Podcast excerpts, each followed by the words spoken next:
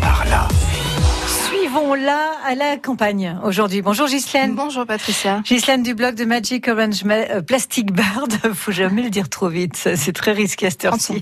Faut prendre son temps. Ghislaine, vous avez euh, vécu euh, un atelier particulièrement sympathique, plein de découvertes, j'imagine, avec Guy Lallière et on peut trouver un, magnifique article sur votre blog. Racontez-nous tout ça. Alors absolument. Alors Guy Lallière, deux mots à son sujet. Donc c'est mhm. un botaniste et naturopathe qui est et qui organise des ateliers, alors soit la journée, soit sur plusieurs jours pour ceux qui veulent vraiment s'immerger dans la nature et euh, bivouaquer avec lui euh, à la découverte de la nature. Donc, euh, je recommande d'aller voir son site pour voir le, programme de l'année. Et donc là, j'ai suivi un atelier d'une journée donc aux Édieux, au fin fond des Combrailles. donc c'était c'était magnifique. Donc on est allé cueillir les plantes sauvages. D'accord. Mais vraiment les plantes qu'on trouve au bord du chemin. On n'est pas allé bien loin. Il suffit mhm. juste de se baisser pour en ramasser. Et, et ensuite, on les a cuisinées pour les déguster autour d'un repas collectif. Alors première chose, évidemment, faut pas cueillir n'importe quoi. Donc j'imagine que Guy Lalière, du coup, vous explique à chaque fois quelle est cette plante. Oui, alors euh, effectivement, il s'arrête, euh, il nous explique, il nous explique aussi mhm. que souvent il y a une plante qui ressemble et euh, faut bien faire attention. et en, en, général, elle est bien toxique, donc euh, voilà, faut pas la ramasser. donc il nous explique plein de choses. Après, il y a des petites particularités, soit esthétiques, hein, des plantes qui se mangent pas, mais des, des jolies plantes ou, mhm. ou, des plantes qui ont des racines qui vont sentir le clou de girofle, par exemple. D'accord. Pour aromatiser, par voilà, exemple, qui peut s'utiliser en, décoction ou mhm. faire du vin avec, éventuellement, faire macérer.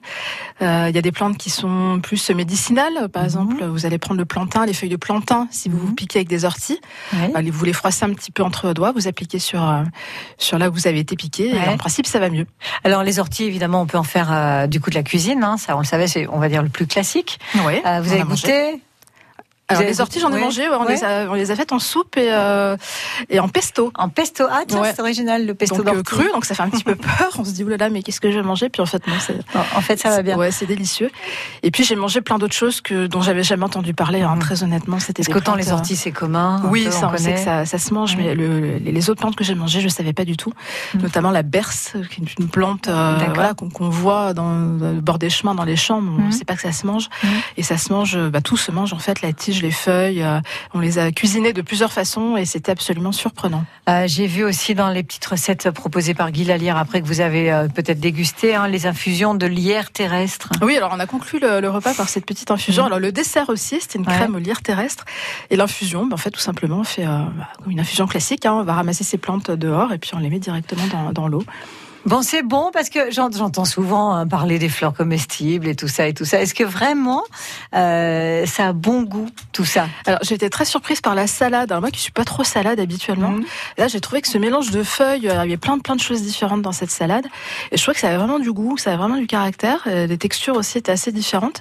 Et puis après, bien sûr, tout dépend de comment les cuisines. Il faut, évidemment assaisonner, euh, euh, sel, poivre, citron, huile d'olive. Enfin voilà, c'est faut, faut quand même un petit peu accommoder ces, ces ingrédients là pour que pour que, ça, pour que ça ait quand même du sens. Mm. Alors sur votre blog, on va trouver à la fois, alors j'imagine que euh, vous avez rajouté à votre petite liste, euh, je sais que vous nous aviez déjà donné une application pour reconnaître un peu les plantes dans la nature. Absolument. Euh, donc là, j'imagine que ça rajoute un peu à, à, vos, à votre liste Exactement. de bons plans. J'ai rajouté parce que Guy Lallière a, a coécrit un livre sur ces plantes comestibles mm. et il est absolument parfait, très très bien fait. Les, fiches descriptives sont hyper claires. Il y a des recettes à la fin, un tableau récapitulatif pour dire ce qu'on peut manger dans la plante et ce qu'on mange pas.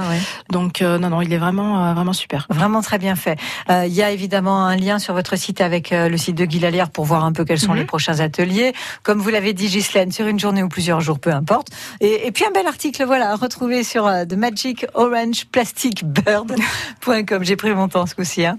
Merci beaucoup. Merci Patricia. À très bientôt. En tout cas, la bonne nouvelle, c'est qu'elle est toujours vivante. Donc c'est que ça va, je suis en pleine forme. C'est que ça va. Les plantes, ça se mange. Du coup, c'est comestible. Merci Ghislaine. Merci.